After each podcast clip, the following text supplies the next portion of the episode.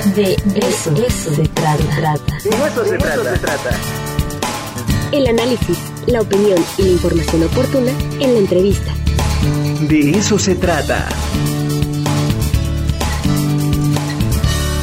Fíjense que hoy iniciamos una serie de programas especiales sobre Carlos Monsiváis lo cual es un motivo de fiesta para la televisión universitaria.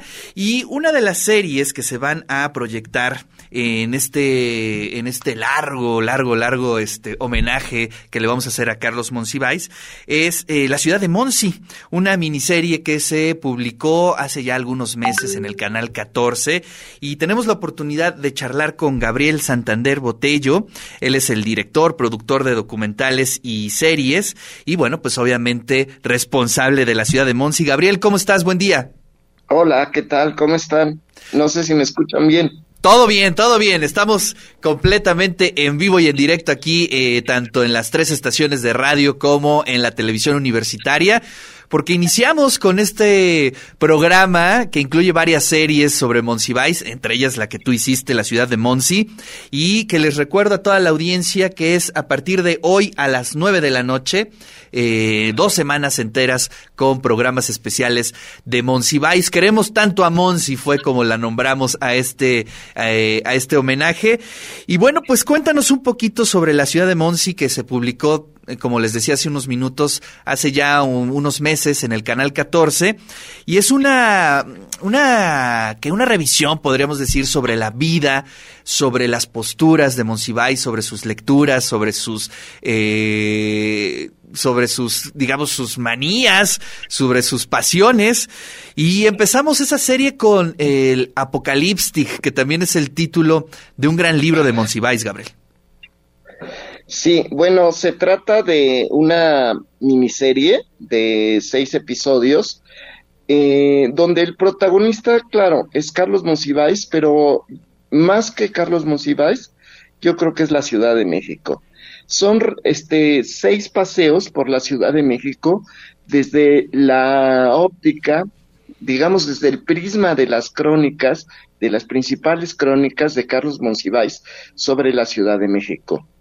Eh, de manera que tenemos este pues varios eh, temas ahí a, desarrollar sobre nuestra capital, como es eh, este Apocalipsis, que es una visión un poquito finisecular de la Ciudad de México.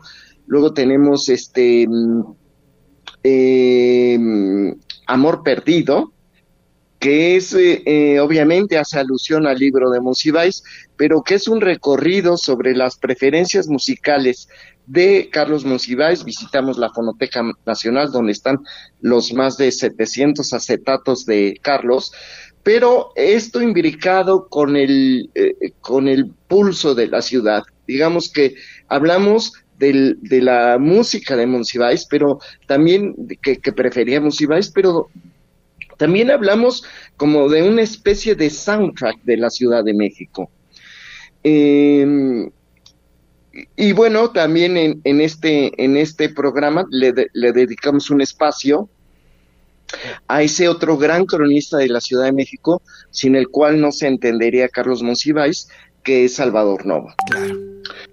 Luego tenemos... Eh, pues, pues, podremos eh, considerarlo como su maestro, ¿no? Principalmente. Su maestro, su maestro en, en buenas y malas mañas.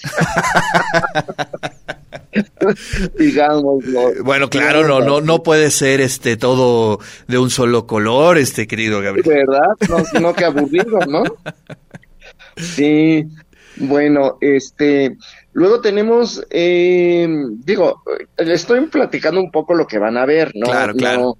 No, me quiero adelantar mucho, pero digamos que son los temas, ¿no?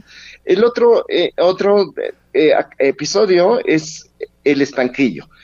Obviamente hace alusión al museo, quienes no lo sepan, el, Museo del Estanquillo está en la calle de, está en el, en el centro histórico de la Ciudad de México, en la calle de Madero y es un, es un eh, museo que resguarda la las diversas colecciones de Carlos Monsiváis. Pero no está dedicado exclusivamente el estanquillo, ese, ese episodio, al museo, sino más bien hablamos de el coleccionismo, del ánimo coleccionista, eh, porque eh, Monsiváis coleccionaba objetos, pero también coleccionaba anécdotas y, modos de hablar. Oye, este, pues se dice que es la pues, de las memorias más prodigiosas que ha tenido este país, ¿no? Pues sí, sí, sí, efectivamente. Eh, él, él, pues yo lo recuerdo sobre todo, eh, independientemente de la, del mundo literario, yo lo recuerdo su memoria aplicada sobre todo a las películas. De repente te, te decía actores secundarios de películas que, que, de las que ya nadie se acordaba y uno quedaba de verdad muy sorprendido por esa, por esa memoria prodigiosa, un poco parecida a la de a la de Juan José Arreola. Luego tenemos este mm, tenemos un capítulo que se llama eh, Pink City, que obviamente está dedicada a la diversidad sexual. Todas las conquistas a las cuales Carlos Monsiváis fue un protagonista y un apoyo definitivo a lo que es hoy la, libertad eh, eh, sexual, ideológica en la Ciudad de México, pues es, es algo que no, que no puede estar eh, de lado cuando, cuando hablamos de Monsiváis y la Ciudad de México. Entonces, este es además un capítulo muy divertido, ese de Pink City, ¿no? Porque eh, a Monsiváis le gustaba visitar eh, museos, librerías, pero también le encantaba visitar antros. Sí, le encantaba la noche y, la vibración de la ciudad, el desmadre, efectivamente. sí muy a su manera, pero así era. Claro. Este, eh, y, luego, pues, este, hacemos una revisión de los cronistas eh, que, que, apuntalaron también la, la personalidad de Monsiváis y de la Ciudad de México. Y, y en, en, ese, en ese programa, pues eh, hablamos de estos cronistas y le dedicamos mucho, en ese especial le dedicamos mucho a los, a los gatos, le dedicamos mucho a los gatos como, como una figura este emblemática de Monsi, pero también con ese misterio que, eh, que hay en la vida nocturna de los gatos, ¿no? Claro. Sí, de hecho, durante toda la serie van apareciendo ahí algunos nombres de ah, los gatos que, que tuvo Monsi, ¿no? Sí, de los gatos como Miao Zedong o, o la gata Christie y otros más. Maravilloso. Este, ¿Cuántos tenía en total? ¿Tienes ahí el registro? Eh, me parece que 13. 13, no eran tantos, eran 13, pero bueno, digo, sí son muchos, ¿no? No, no, no, digo, este, sí, a mí se me hacen muchos. bueno, sí, ¿no? Muchísimos. Y al final terminamos con, un, con una especie de epílogo de lo que fue la serie, con un tono ya un poquito más melancólico, porque pues también hablamos de la despedida de, pues del, de los, del, de que ya no está con nosotros Carlos, pero rescatamos una entrevista eh, que, que pasa al final de ese episodio, que es una entrevista que nuestro equipo de producción le hizo hace ya casi 20 años, amigo, a Carlos Monsiváis dentro del metro de la ciudad. Ah, esa es maravillosa, ¿eh? Maravillosa. Ajá. Entonces, este, pues con eso finalizamos. Y bueno, participan eh, este amigos, eh, este escritores, admiradores, este está Elena Poniatowska, está Genaro Villamil, está Alejandro Brito, está Rubén Gallo y otros más, ¿no? Maravilloso. Oye, pues muchas gracias, Gabriel, por contarnos un poquito sobre eh, esta serie que hiciste.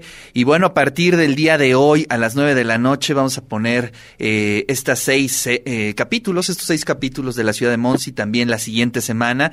Y bueno, un poco para homenajear y no perder el, la perspectiva de la importancia de Monsiváis en la cultura mexicana. Te mando un fuerte abrazo, Gabriel. Y bueno, esperemos que nos ah, podamos ver. bueno que la van a pasar, los, los felicito y me da mucho gusto, me da mucho gusto acompañarlos allá en Puebla. Exactamente, ojalá pronto estaremos, estés por aquí para que podamos saludarnos. Claro que sí. Y bueno, pues es la recomendación para toda la audiencia. A partir del día de hoy a las nueve de la noche se estará proyectando esta serie junto con la de Monsiváis y sus causas. Así es que estas dos series las vamos a juntar en las próximas dos semanas a las nueve de la noche para que tengamos ese maratón sobre la vida de Carlos Monsiváis. Gabriel, te mando un fuerte abrazo. Bueno, ya se nos fue Gabriel, muchísimas gracias de todas maneras.